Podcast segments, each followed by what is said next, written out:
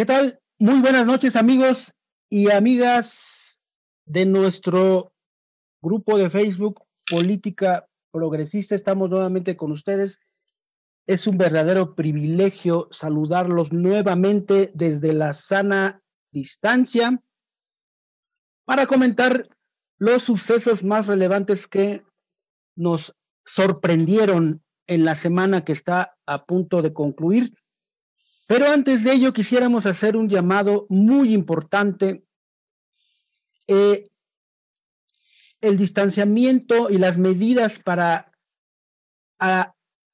apagar, apaciguar, alentizar la pandemia siguen vigentes y cuando menos en algunas partes de la Ciudad de México, de la zona metropolitana y otros estados de la República, ya se ve mucho relajamiento de personas que están ya saliendo sin ninguna protección. Y de ellos yo quisiera dirigirme a los más jóvenes. Amiga, amigo joven, he escuchado muchas opiniones de este segmento de la población que dice a mí no me va a pasar nada, yo me salgo sin tapabocas, no me lavo las manos, yo no guardo la sana distancia, porque a mí no me va a pasar nada. Lo he oído ya en demasiadas ocasiones y sí, efectivamente, a estos jóvenes no les va a pasar nada, pero recuerden que la medida de confinamiento no es para protegerlos a ustedes. Bueno, sí, porque también a los jóvenes les pega, pero la principal razón del confinamiento es que no sirvan ustedes de puente para que la pandemia, el coronavirus, llegue a grupos vulnerables que posiblemente sí van a estar en peligro de muerte.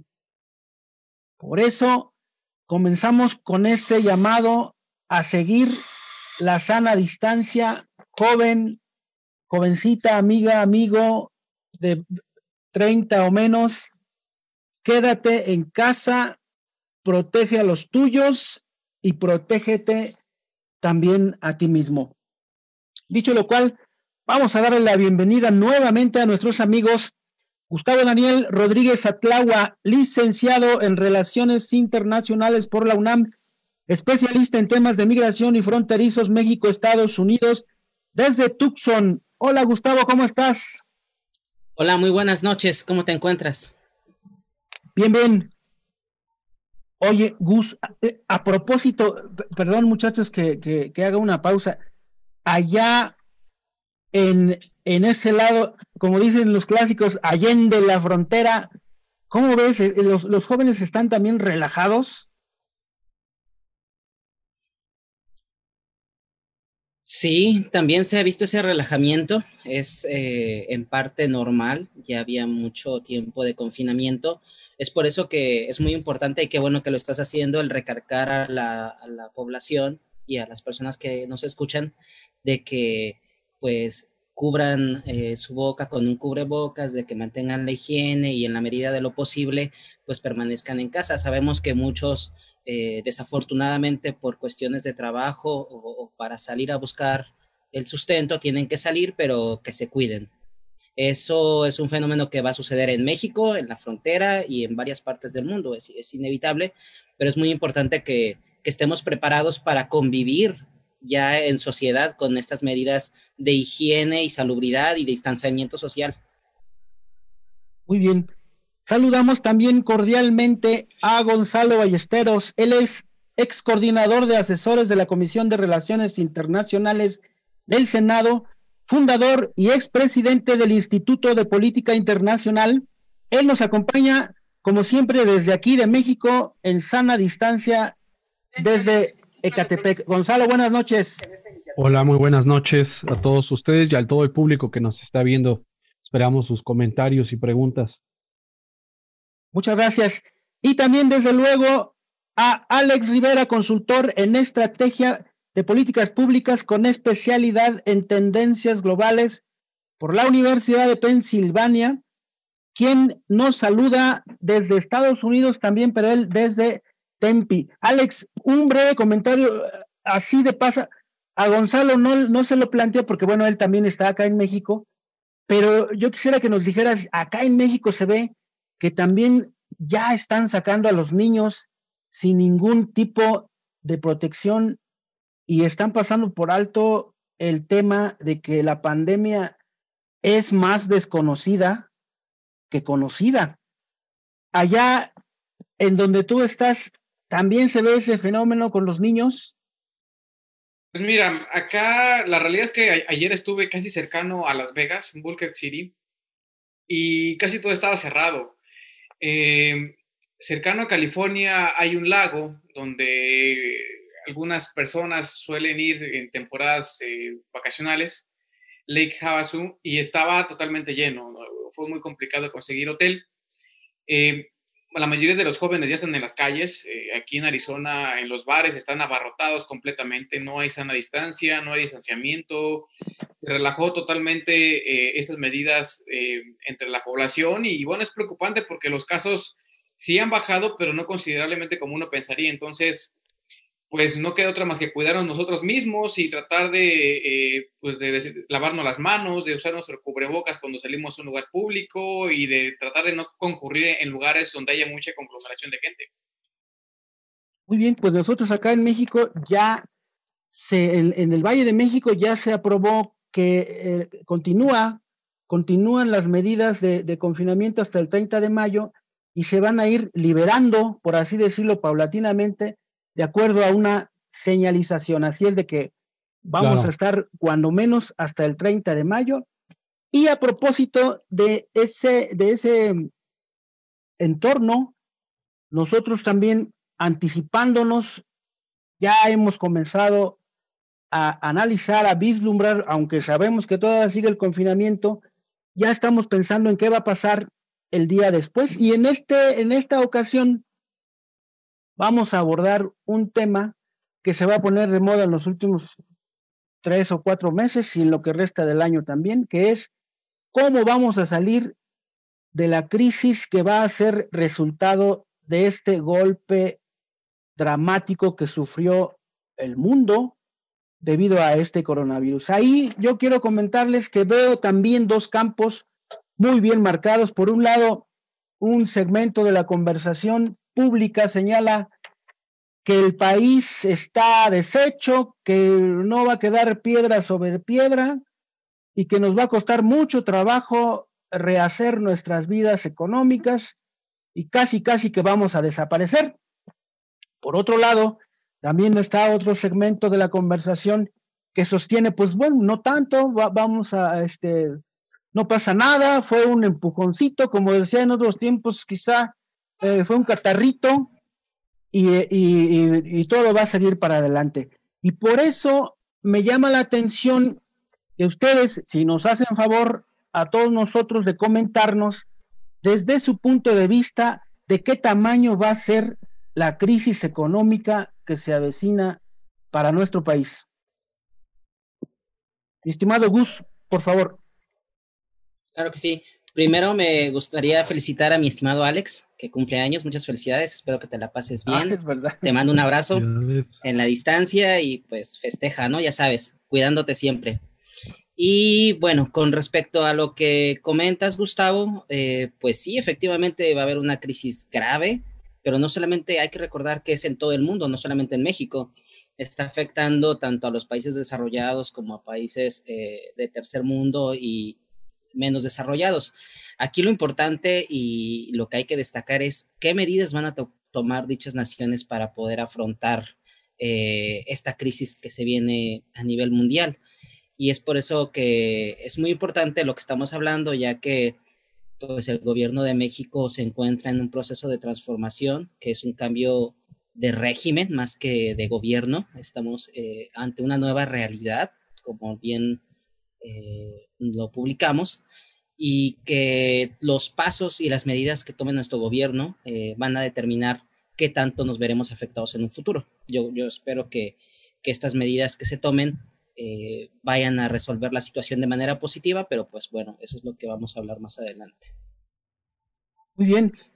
Mi estimado Gonzalo, ¿tú qué perspectiva tienes para ti de qué tamaño va a ser el impacto económico que le va a tocar vivir a nuestra generación?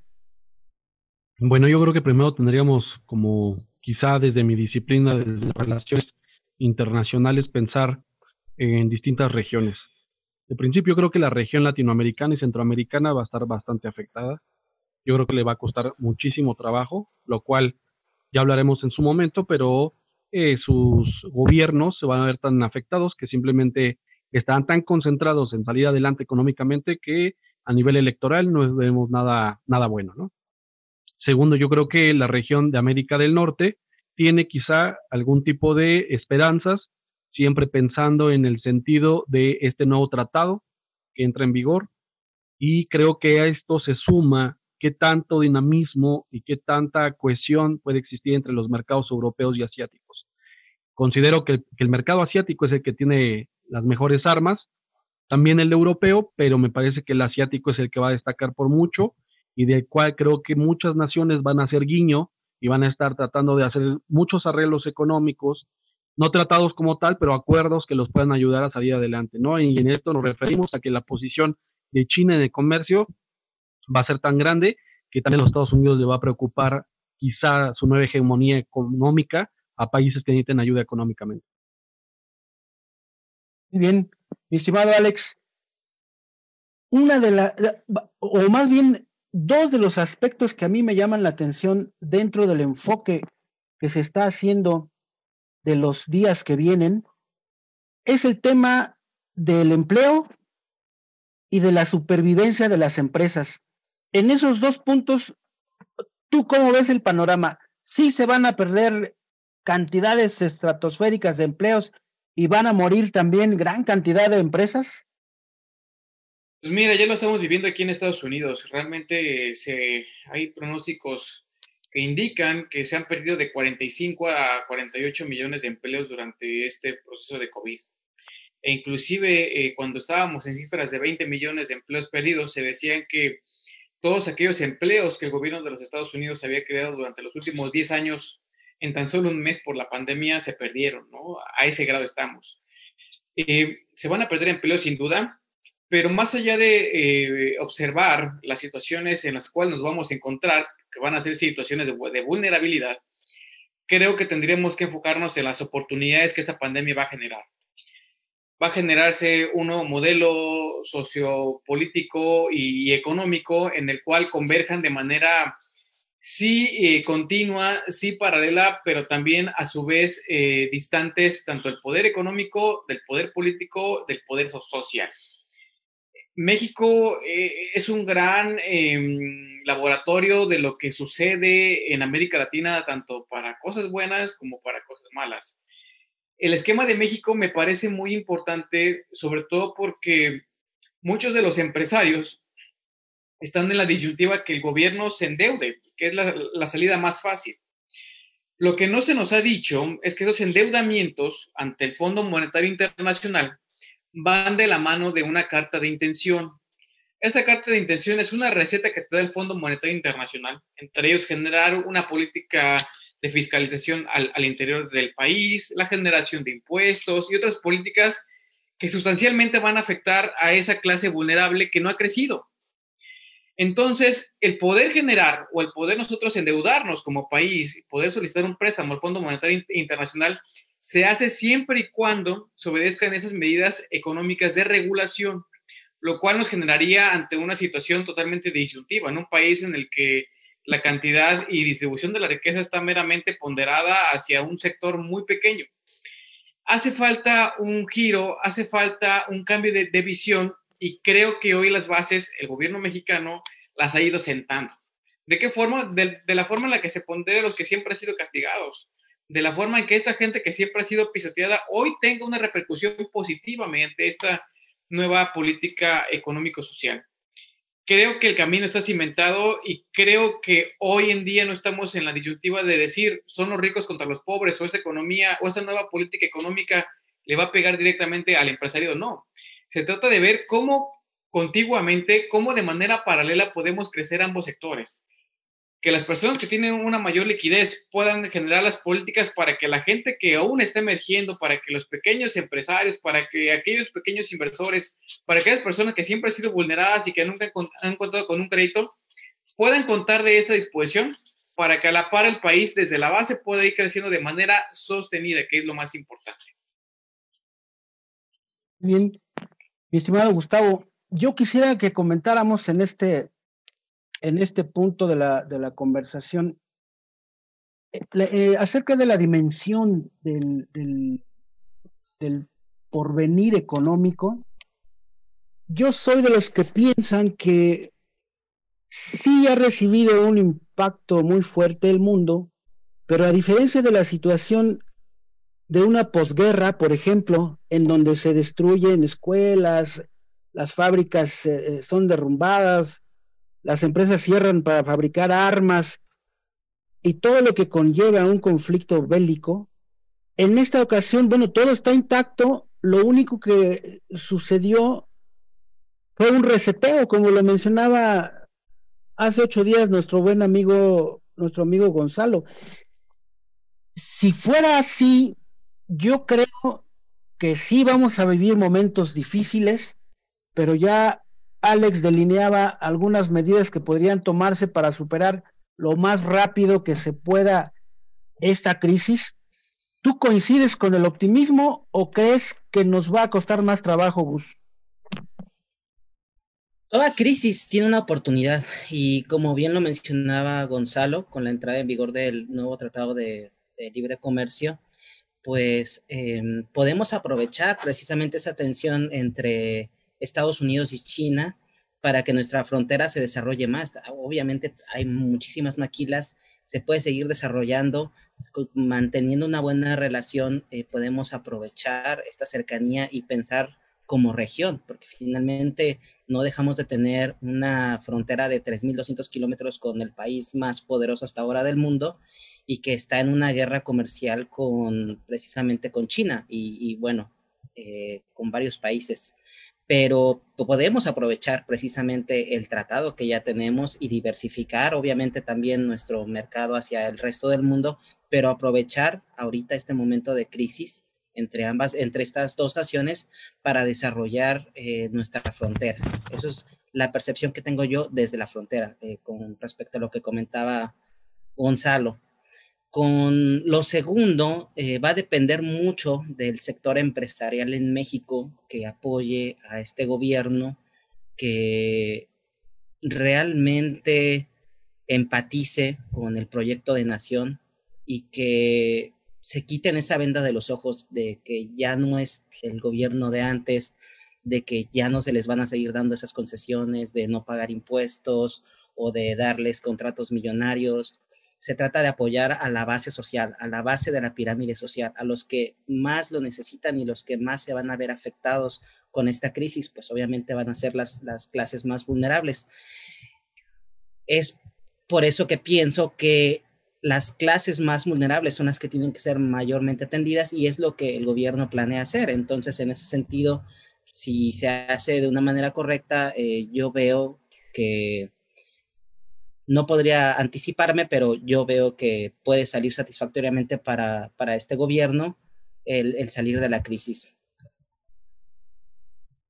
Bien, gracias, Gus. Mi estimado Gonzalo, Gustavo nos da pie para entrar de lleno a la polémica que está actualmente a discusión. El presidente el sábado pasado dio a conocer un ensayo de 30 cuartillas, remarcó que eran 30 cuartillas, en donde da a conocer en qué se basa el, el modelo que él cree y que ya está poniendo en marcha para enfrentar la crisis económica que viene después de la pandemia. Ya ustedes han delineado algunos instrumentos que podrían contribuir a esta, a esta recuperación. Y yo quisiera comenzar contigo desde tu punto de vista, el modelo que presentó el presidente es compatible con las herramientas que todos creemos que pueden servir para esta recuperación? Bueno, eh, voy a contestar eso hasta el final, pero me gustaría primero como dejar algo en claro. Al checar el primer, los primeros párrafos del documento, creo que lo que podemos identificar es una clara visión que tiene el presidente de algo que los académicos, los científicos sociales, algunos geopolitólogos críticos le llaman como, se dice en inglés, un NIF development, ¿no? O un NIF development, lo que es el subdesarrollo desigual, perdón, el desarrollo desigual, que obvio trae consigo el, el subdesarrollo. Este desarrollo desigual creo que queda muy marcado porque asienta que fue el sistema neoliberal el que ha causado estas grandes brechas entre ricos y pobres. Y para dejarlo muy en claro con nuestros seguidoras, con nuestros seguidores en Facebook, un ejemplo muy claro de eso es la ciudad de Santa Fe y lo que es eh, a una avenida al lado, colonias bastante marginadas de cartón. Ese es en realidad uno de los grandes, si lo ponemos en pintura, ese es el, el desarrollo desigual. Entonces él lo, él lo aclara muy, muy preciso en los primeros párrafos y pareciera ser que es como si realmente tú lo encontraras en libros sobre cuestiones de, no sé, algunos libros de Immanuel Bernstein, algunos libros de Justin Rosenberg, ¿no? En fin, creo que queda muy en claro que tiene una visión perfecta de lo que ha hecho este sistema a nivel global. Y lo hablamos regional aquí y nuestro país, ¿no? Local. Pero en este sentido también nos lleva entonces a ver que es un documento que él está diciendo, a ver, hay un sistema que simplemente vino a empeorarse y a reflejar lo peor de lo que ha sucedido en este país, que es el COVID, no tiene la culpa de lo que hoy estamos viviendo como tal, sí de los enfermos de un sistema de salud, pero simplemente reveló lo que el neoliberalismo dejó, ¿no? Entonces, yo creo que el documento es algo muy, muy preciso y es algo que va a tener muchísima resonancia a nivel global, porque al menos yo no he visto otro mandatario que haya escrito un ensayo de 30 páginas haciendo una crítica eh, hablando regional y local, ¿no? Entonces es algo muy interesante que este presidente haga ese ejercicio que de verdad debería ser leído por, leído por muchísimas personas. Pero creo que lo segundo es, eh, al menos para dejar esto asentado y escuchar las demás participaciones, que el presidente tiene también muy en claro que son casi cerca de 37 propuestas que ya se están haciendo, 37 acciones eh, de desarrollo económico en el país que están llevando a cabo. Más o menos de 34 a 37 dice en el documento, la cenista. Es algo importantísimo leerlas todas, porque va desde lo que se está haciendo con la refinería hasta los caminos empedrados que se están haciendo eh, por ahí en algunas localidades de cabeceras municipales a los pueblos, ¿no? Entonces eso es extremadamente importante. No estamos, no se está trabajando en la nada, ¿no? Son puntualmente cerca más de 30 proyectos que está haciendo ahorita el gobierno y que hasta ahorita yo tampoco he visto otros gobiernos enunciar en una lista las acciones que están llevando a cabo o todo lo que se está haciendo por parte del gobierno para que esto salga a flote y además de que esto va a continuar a largo plazo. ¿no? Muy bien. Mi estimado Alex, delineabas en la segunda ronda que nos comentabas un escenario por el cual ha sido muy criticado el presidente en cada momento, que es en esa aparente confrontación entre los ricos y los pobres. Eh, realmente ese esquema va a ayudar para instrumentar mecanismos para la recuperación. Tiene que cambiar de mentalidad el empresario, sí lo comentabas, pero no también tiene que cambiar de mentalidad el gobierno. Bueno, creo que aquí hay un punto muy importante que habría que mencionar. El presidente durante algún tiempo, durante sus procesos de campaña desde 2006 hasta la fecha, eh, usó un discurso que a cierto punto contrapunteaba a, la clase empresarial con eh, la, clase media-baja, ¿no? Eh, algunos así lo tomaron, e inclusive algunos medios de comunicación trataron de darle una connotación un poco más ácida para hacer ver que realmente era una pugna entre dos fuerzas, ¿no? Y, de esas dos fuerzas, ¿quiénes pueden más? Como ejemplos tenemos el AMLO, el, peligro para México y otras situaciones más que en su, su momento se generaron. Que es muy importante, más allá de si son ricos o son pobres, creo que el debate debería ser, somos mexicanos. Somos mexicanos y como mexicanos, estando en México, estando en el extranjero, tenemos que dar lo mejor de nosotros por sacar adelante nuestro país. Aquí en Estados Unidos tenemos un vivo ejemplo de lo que el nacionalismo ha hecho. Uno, ha empoderado bastante a sus empresas locales. Dos, la industria y el comercio en los, Estados Unidos, la economía se ha desarrollado como nunca. ¿Esto a qué? Esto gracias a que se ha generado un modelo nacionalista. Creo yo que la mayor lección de esto es comprar a los negocios pequeñitos, tratar de generar créditos, que el mismo gobierno pueda proveer de créditos a aquellos emprendedores, a aquellos jóvenes que están por terminar la universidad, que se destinen mayores recursos a ciencia, a tecnología, a campo, a salud. Son ámbitos vulnerables que en México jamás se les había puesto atención. Hoy deben ser una prioridad. Se tiene que empezar a generar incentivos para que los, los propietarios de pequeños changarritos en México puedan empezarse a levantar. Tenemos que como mexicanos generarnos una nueva mentalidad, el decir, tengo que comprar en la tiendita de la esquina, el decir, tengo que ir al mercadito, tengo que a lo mejor dejar esta comodidad que las aplicaciones nos dan al pedir mercancía en línea que nos viene de otro país o que inclusive tarda 20 o 30 días porque vienen desde China, por tratar de apoyar nuestro mercado local. Esta pandemia nos dejó eh, claro el escenario que cuando eh, en Wuhan la ciudad se cerró por completo y otras ciudades de China son ciudades meramente productoras de incentivos, que a su vez esos incentivos y esos mecanismos generan otros productos, tanto en Europa como en América, en Estados Unidos y Canadá principalmente. Cuando esta cadena se interrumpió por el brote de coronavirus en Wuhan, muchos de los productos de primera necesidad no los tuvimos a la mano. ¿Qué fue lo que generó? Generó una inflación eh, especulativa, en el sentido de que había mayor demanda, habían pocos productos, muchos productos se encarecieron y no teníamos la capacidad de producir localmente esos productos.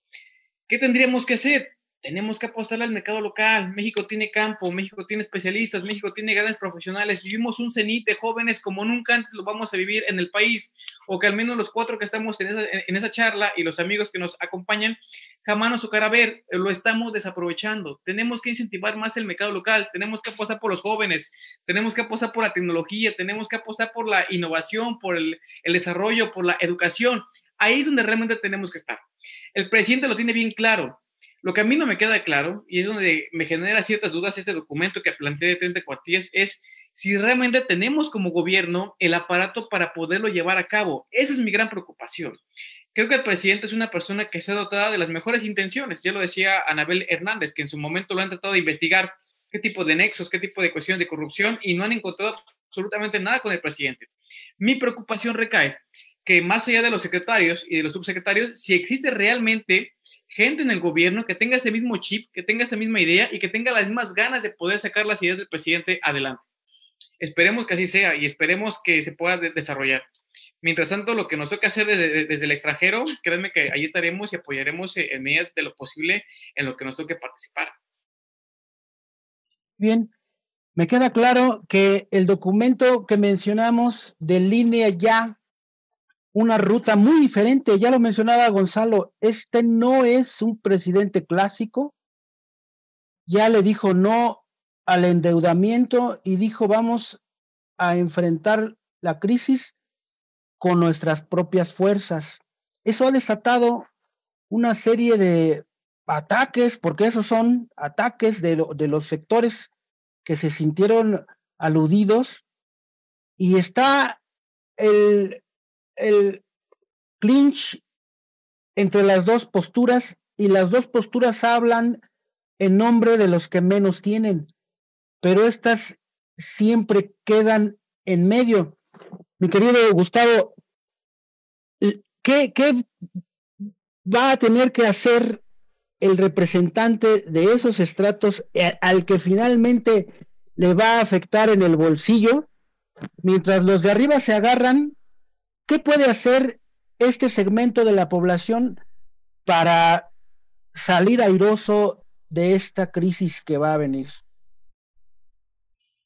Muy bien. Em, primero quiero em, comentar algo sobre lo que dijo Alex, que me, lo que estaba comentando me recordó eh, precisamente el comentario de algún funcionario en algún momento que me decía que las adversidades que vivíamos como jóvenes, eh, que teníamos eh, que estudiar y trabajar al mismo tiempo y que muchos jóvenes también pasan por esto, que era precisamente para ir como filtrando y que solamente los mejores iban a salir adelante gracias a estas adversidades. Y era como una manera de justificar esta desigualdad que, existe, que existe todavía en la sociedad. Em, obviamente no es el pensamiento actual que, de este gobierno que, en el que está priorizando en, el que más lo, en las personas que más lo necesitan, pero con lo que me comentaba me hizo recordar eso, ¿no? Cómo precisamente inclusive funcionarios de alto nivel justifican ese tipo de adversidades y dices, ah, bueno, si, si tienes esas adversidades y sales adelante, entonces eres, es porque eres de los mejores. Y bueno, sé que muchos han hecho así, pero no significa que las adversidades tienen que estar allí para precisamente poner piedras en el camino y dificultar el desarrollo de, de la sociedad, de los que más lo necesitan.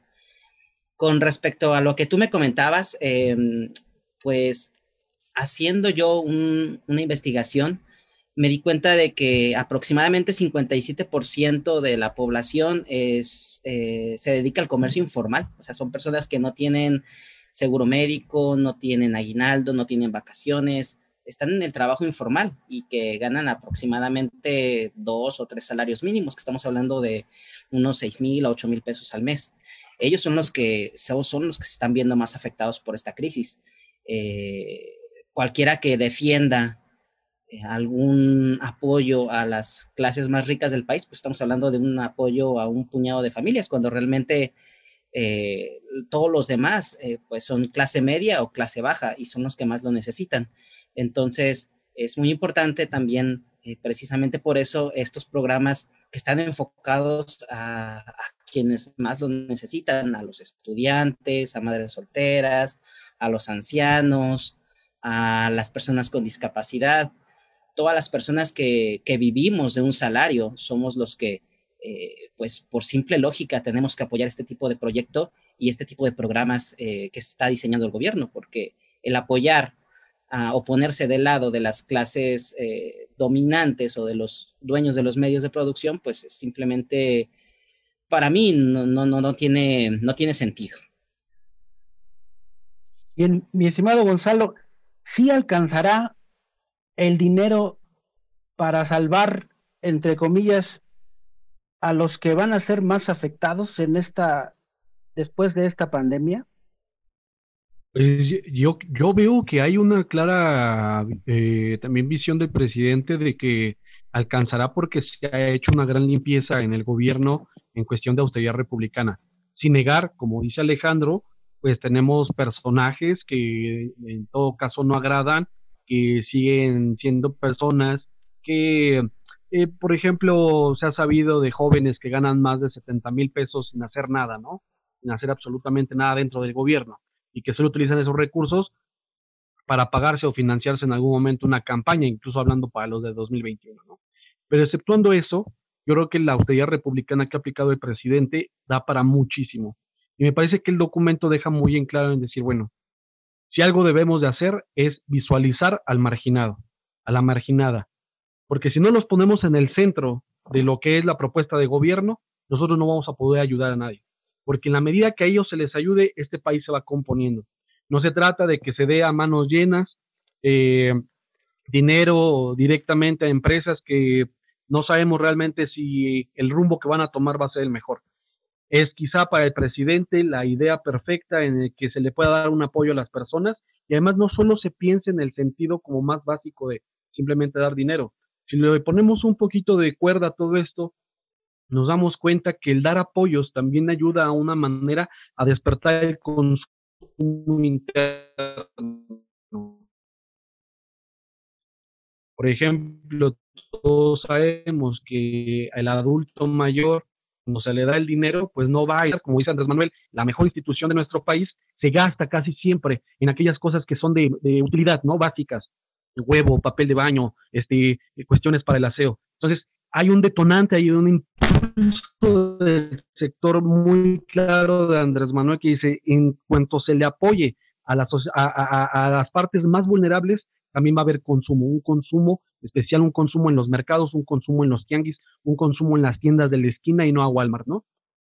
Lo segundo, me parece que también rescata en el documento el presidente, y eso es muy importante. Bueno, hay dos cosas que me parecen ahorita importantes, pero voy a decir solo una, o si me da tiempo las dos, es que el presidente dice, ha sido en este periodo donde más se han recaudado impuestos. Y esto me parece algo fenomenal, porque siempre hemos dicho, las discusiones en la academia y en el gobierno han sido, es que este país no recolecta lo que debe de ser a nivel fiscal. Y ya se está haciendo, sin agravar al, al que menos tiene, ¿no? Entonces, su lógica es de quien más tiene, más paga impuestos. Ahora sí se van con esas empresas que antes se les condenaban los, los impuestos. No había ningún problema y decían, sí, se te condona, no hay ningún problema, no pagues impuestos, ¿no? Y se sabe de muchísimas empresas. Ahora tampoco este gobierno está permitiendo el uso faccioso de algunas empresas con el gobierno. Vamos a poner un ejemplo. Ya no sucede lo que en algún momento vimos con Altos Hornos de México, que fueron puros fierros lo que se volvió a vender y en fin, ¿no? Conocemos la historia. O de ciertos este, chatarras que en algún momento así lo pusieron y que eran grandes monstruos del petróleo, ¿no? Entonces me parece que eso es realmente de donde podemos decir el presidente tiene y este gobierno tiene realmente para sacar adelante todo esto, ¿no? Eh, prefiero escuchar a mis compañeros a ver qué dicen de esto, pero quiero poner también otro ejemplo eh, eh, que va apegado a todo esto y que nos da señales de cómo el gobierno sí puede sacar adelante frente a la crisis del neoliberalismo de los 37 años o 40 y frente a la del COVID. Va, mi estimado Alejandro, hay otro tema en el que se han centrado los señalamientos hacia los planes del, del presidente una vez que rechazó el endeudamiento y el rescate de las empresas para salvaguardar el empleo, también los grandes empresarios le decían, bueno, es que además de pedir prestado y darnos el dinero a nosotros, tienes que cancelar el tren Maya, cancelar la refinería de dos bocas y cancelar el aeropuerto. ¿Crees que hizo bien el presidente en decirles no?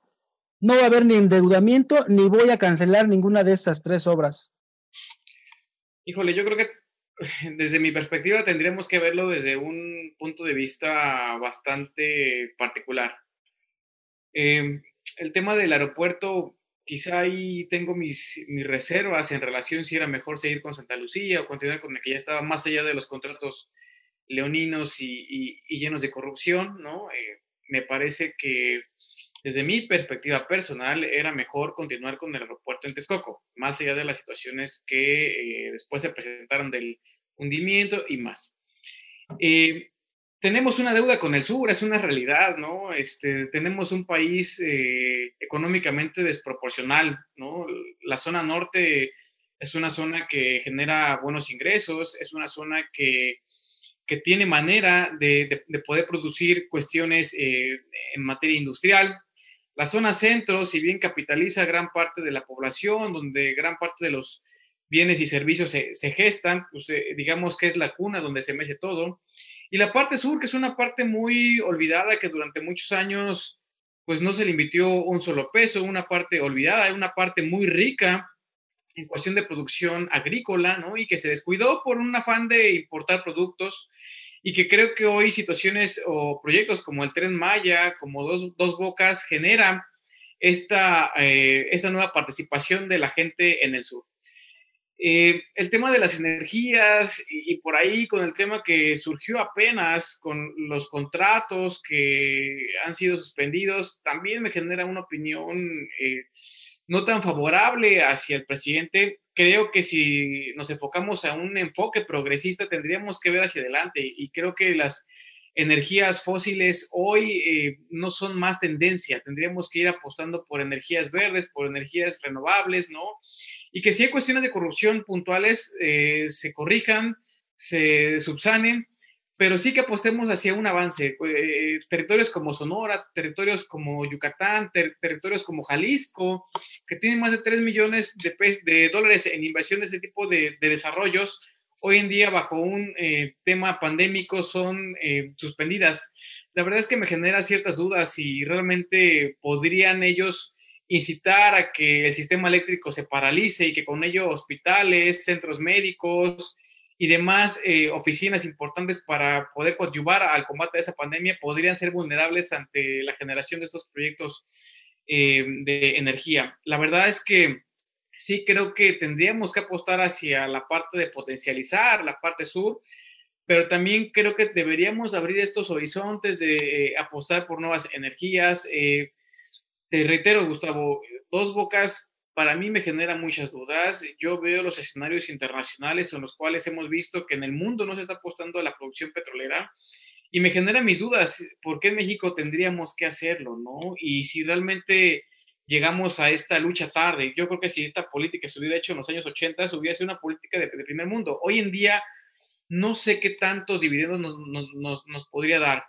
tomando en cuenta que eh, estamos vulnerables ante situaciones que en el mundo vayan generándose, ¿no? Me, gustaría después generar en, otra participación y por qué no comentarle a, mis compañeros que, nos acompañan.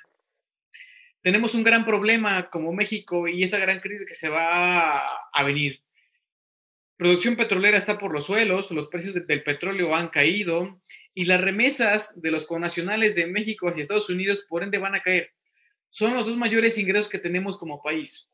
¿Qué va a suceder de nosotros como país si no tenemos estas grandes, eh, esas grandes inversiones, estas grandes eh, reservas económicas por venta de petróleo y por la adquisición de eh, remesas del extranjero? Ahí tendríamos que ver cómo es que nos vamos a ajustar. La política del gobierno es ajustarse el cinturón creo que tendremos que ir más allá. Hay más de 50 empresas que no pagan. Escuché eh, a detalle la participación de Gonzalo y con esto finalizo, en la que mencionaba que hoy más que nunca se tiene una gran eh, recaudación de incentivos por parte de las empresas hacia Hacienda. Hay 50 empresas que están ya señaladas, que tienen montos, que son empresas que el día de hoy no están pagando impuestos y que son empresas que deberían de pagar no todo está con el gobierno, no todo está con que se amarre el cinturón el gobierno y que las políticas públicas se vean aminoradas por ello. Tenemos que ir con esas empresas que no pagan, tenemos que hacer un reajuste de cálculos de aquellas empresas que hoy pagan impuestos menores y que su productividad da para que los impuestos que paguen sean mayores. ¿Para qué? Para que esto reditúe y para que esto detone la base social con los programas sociales que hoy se van a implementar. De nada sirve apostar, ajustarnos el cinturón, de nada sirve apostar a que los pequeños y medianos empresarios que apenas van repuntando paguen impuestos si los grandes que nunca han pagado siguen sin pagar. Muy bien. Gustavo, te lanza la estafeta, Alejandro. ¿Debió el presidente López Obrador tomarle la palabra a los empresarios y cancelar esos tres grandes proyectos aprovechando la coyuntura y emprender la graciosa huida? Yo en lo personal no considero que se deben de cancelar. Finalmente son empleos, eh, son personas que están trabajando, es un ingreso para miles de familias y el cancelarlo simplemente va a poner a, más personas sin empleo y en la vulnerabilidad. Eh, si el gobierno tiene la capacidad económica para mantener estos proyectos andando sin endeudarse con el recaudamiento, eliminando la corrupción y la austeridad, a mí me parece que deberían de continuar. Eh, con respecto a lo, que comentó eh, mi estimado Alex con respecto a Dos Bocas, las refinerías, eh, coincido en que también es necesario invertir en energías limpias y renovables. Sin embargo, también hoy por hoy los combustibles fósiles siguen estando vigentes, entonces necesitamos también, obviamente, seguir desarrollando eso mientras no esté, mientras continúe en vigencia y preparándonos eh, para un futuro con energías limpias. Eh, creo que a este momento es necesario mantener ambas. Bien, yo creo que es, es, un, es uno de esos temas donde va a haber una especie de transición. Si bien es cierto que el combustible fósil tiene un grado de caducidad, pues yo no veo a Estados Unidos tratando de deshacerse de sus doscientas y tantas refinerías porque el combustible fósil ya no es viable. ¿Tú cómo la ves, Gonzalo? Pues mira, yo sí tengo ahí este, diferencias en el asunto de, de cancelar los proyectos. De principio, no se van a cancelar, eso no va a funcionar y quien esté pensando en eso, o sea, desde la parte empresarial, están deschavetados, ¿no? Segunda, ¿por qué, ¿por qué es importante esta refinería y alimentar las otras?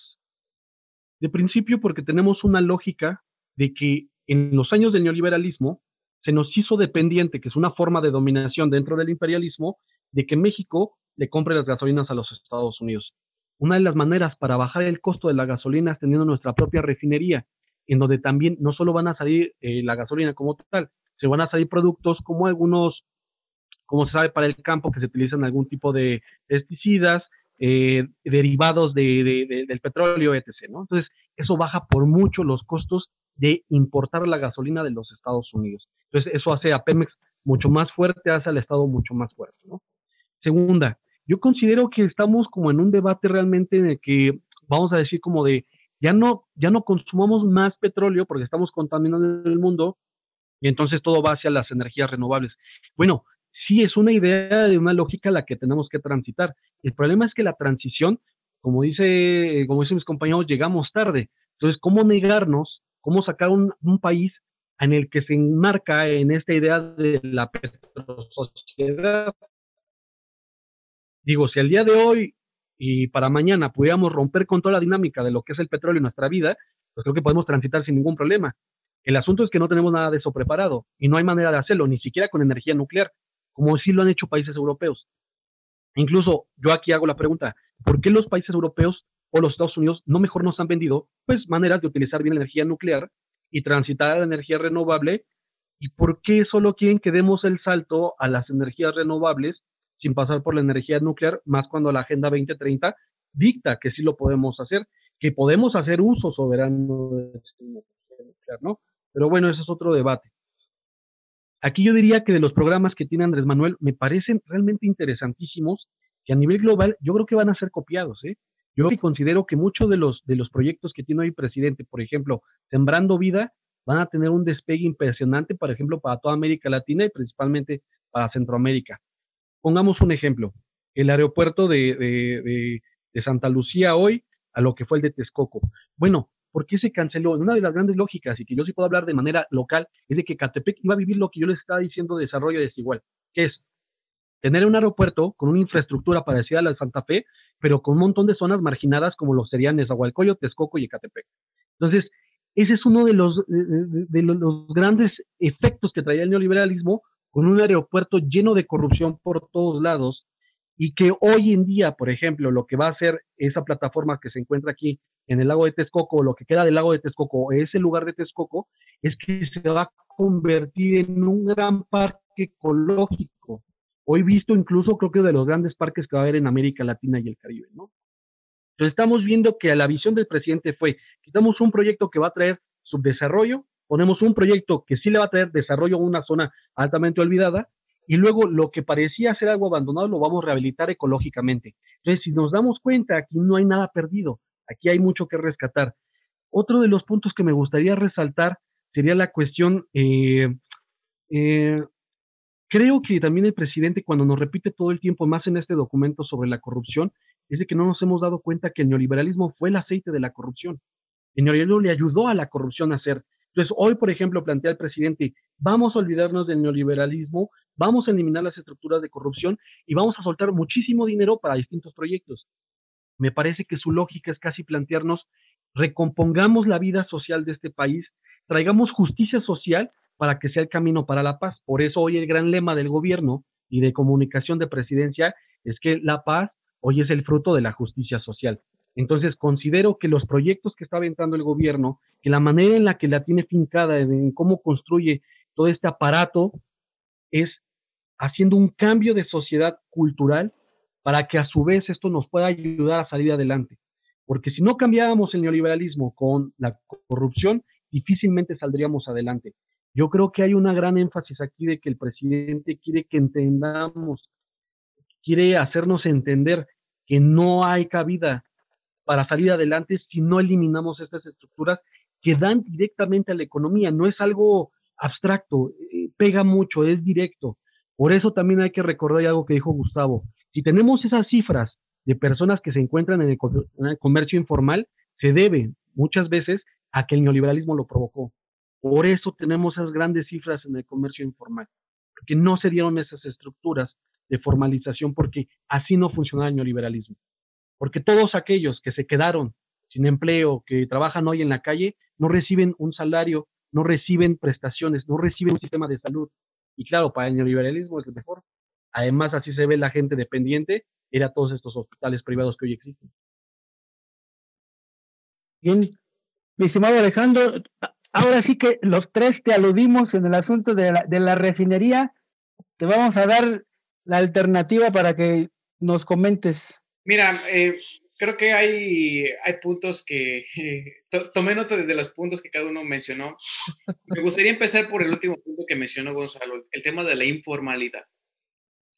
Aproximadamente el 57% de los mexicanos se dedican a la informalidad, que si bien fueron generadas por políticas neoliberales, hoy en día ya estamos en un escenario el cual tenemos que aprovechar yo no quisiera que destinemos la charla a enfocarla únicamente a, las, a los problemas y a las consideraciones que ya tenemos como país. Creo que esas ya las conocemos.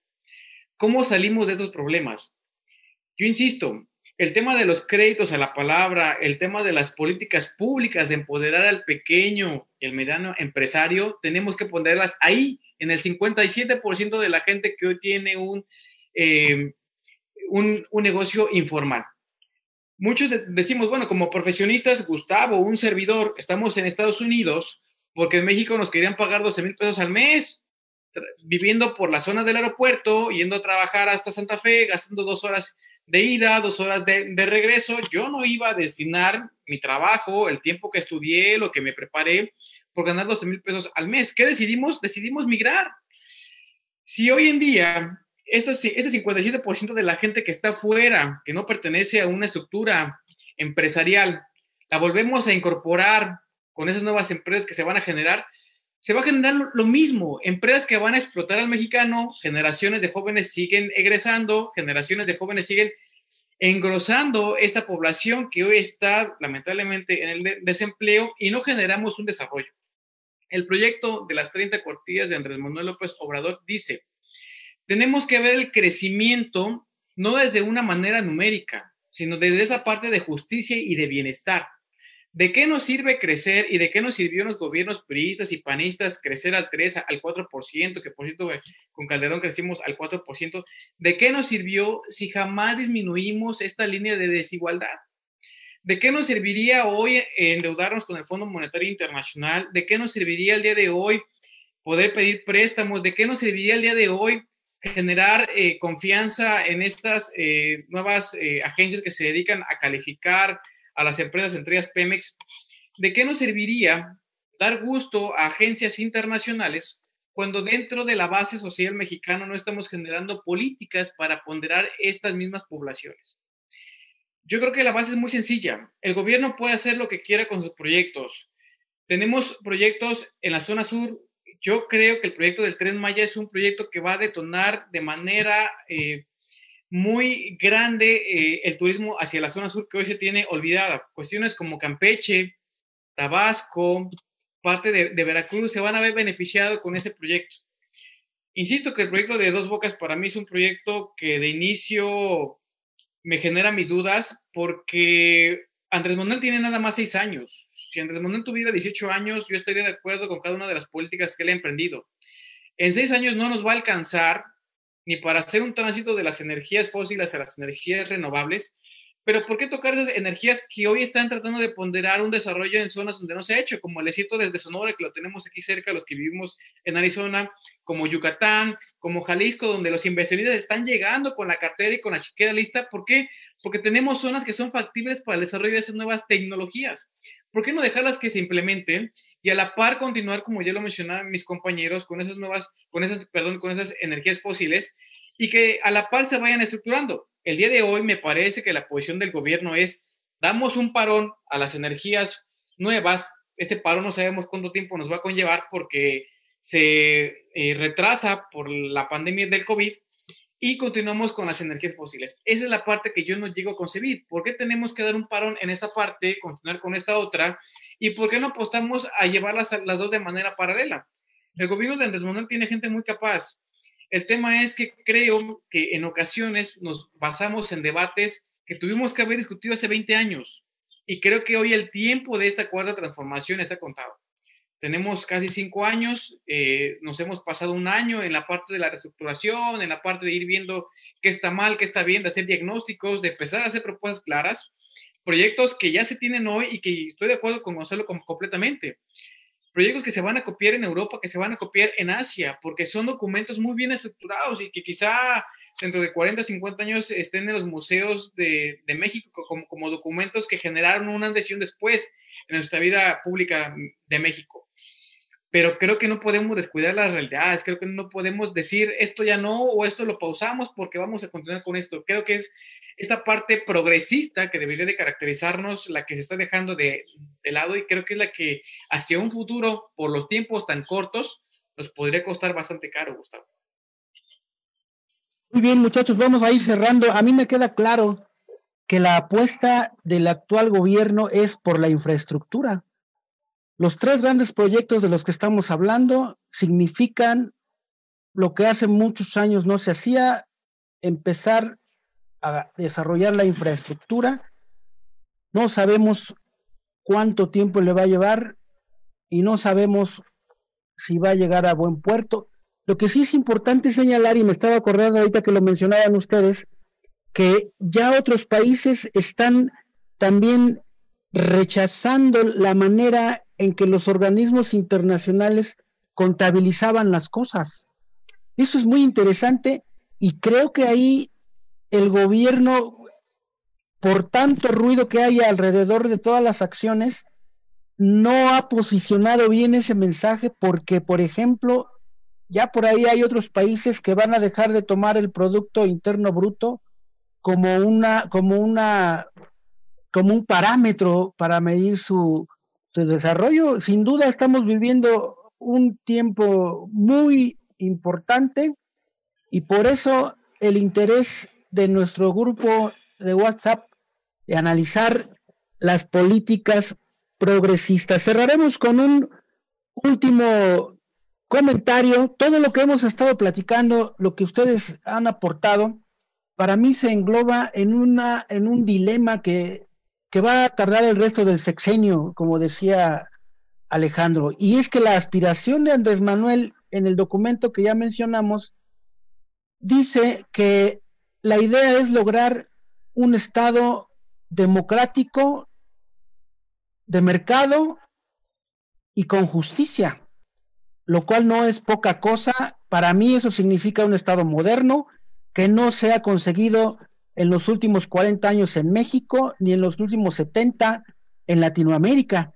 ¿Ustedes creen que sí hay las condiciones para lograr ese Estado eh, moderno? Gus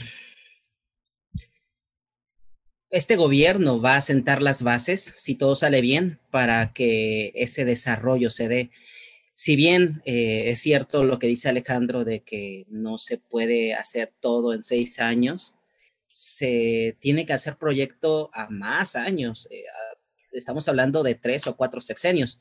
Tenemos que pensar de esa manera si realmente queremos un desarrollo. Se tienen que sentar las bases para que el siguiente gobierno pueda continuar con este desarrollo que se está empezando a dar. Em, eh, países como Filipinas, los tigres asiáticos empezaron a hacer eso en su momento, empezaron a hacer planes nacionales de gobierno que iban a 20 o 30 años y que iba desde la educación, infraestructura, eh, inversión. Lo mismo tenemos que hacer.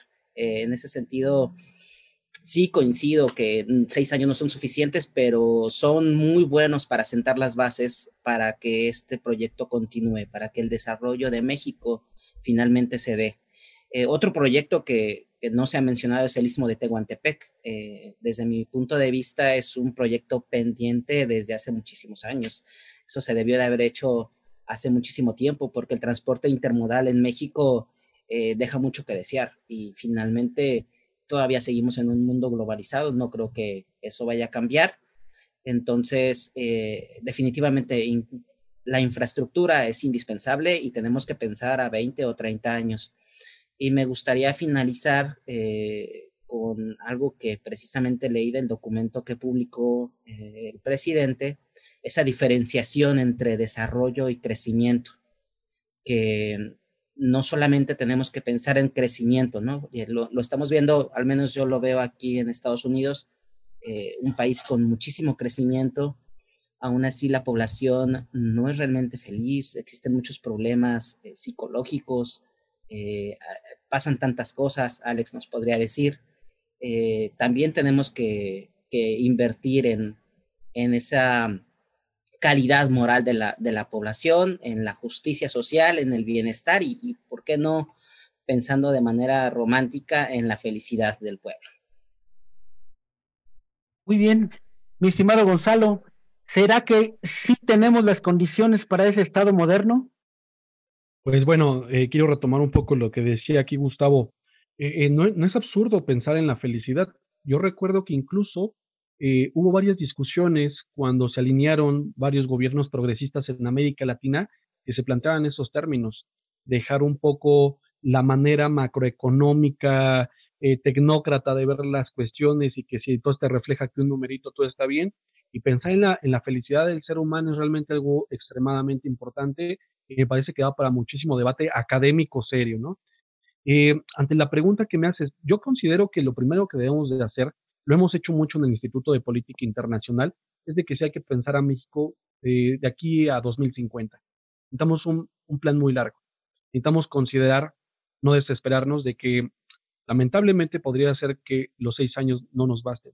Necesitamos realmente como cerca de tres sexenios para que realmente veamos los frutos de lo que se está poniendo ahora. Porque lamentablemente también fueron 30 años de neoliberalismo que no se van a borrar así, pero como dice Andrés Manuel, pues al final eh, él está haciendo dos sexenios en uno, ¿no? Entonces, por, esa, por eso él va con esta velocidad, ¿no? Y dice, eh, hay una frase que muchas veces él utiliza, este, vamos, vamos lento, porque queremos ir rápido o algo así, palabras más, palabras menos, dando a entender de que están trabajando tan apresuradamente, tanto porque lo que se quiere hacer es hacerlo muy bien, y, y bueno, hacerlo también muy bien, pues es hacer eh, dos sexenios, ¿no? Yo también considero aquí que hay proyectos que estaban fuera del panorama de un país como potencia global y yo considero que este documento podría muy bien llamarse México Potencia Económica, que es con lo que también Andrés Manuel dijo mucho en campaña. Me parece que es la presentación de un plan de potencia global, de un, de un plan de un país que, que quiere ser potencia, no solo regional, sino global. Considerémoslo como tan solo lo que dijo Gustavo, el istmo de Tehuantepec, la unificación del Pacífico con el Atlántico, el quitarle comercio a Panamá. Estamos hablando de un gran proyecto geopolítico, algo que quizás hasta para otras potencias podría espinarles. Tampoco me suena absurdo que dos bocas represente para algunos países como de, eh, vamos, esto les da, les da cosquillas, porque representa también una, eh, eh, una amenaza para los negocios que tienen otros países en México y que dicen, bueno, yo quiero una parte de la tajada, pero tú no estás dejando entrar como los gobiernos pasados, ¿no?